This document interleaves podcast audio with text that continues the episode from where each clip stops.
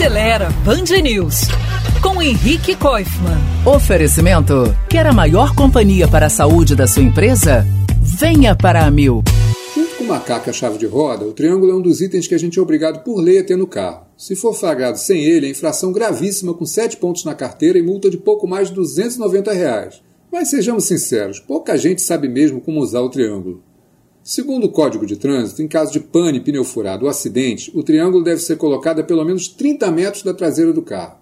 E se a velocidade máxima na via for de 80 por hora, essa distância sobe para 80 metros e deve ser dobrada em casos de chuva ou neblina. Isso se o carro não estiver no meio ou depois de uma curva. Aí a distância deve ser contada a partir da entrada da curva. O detalhe é que quem não sinalizar o veículo enguiçado com triângulo também comete infração gravíssima, perdendo os mesmos pontos e pagando a mesma multa.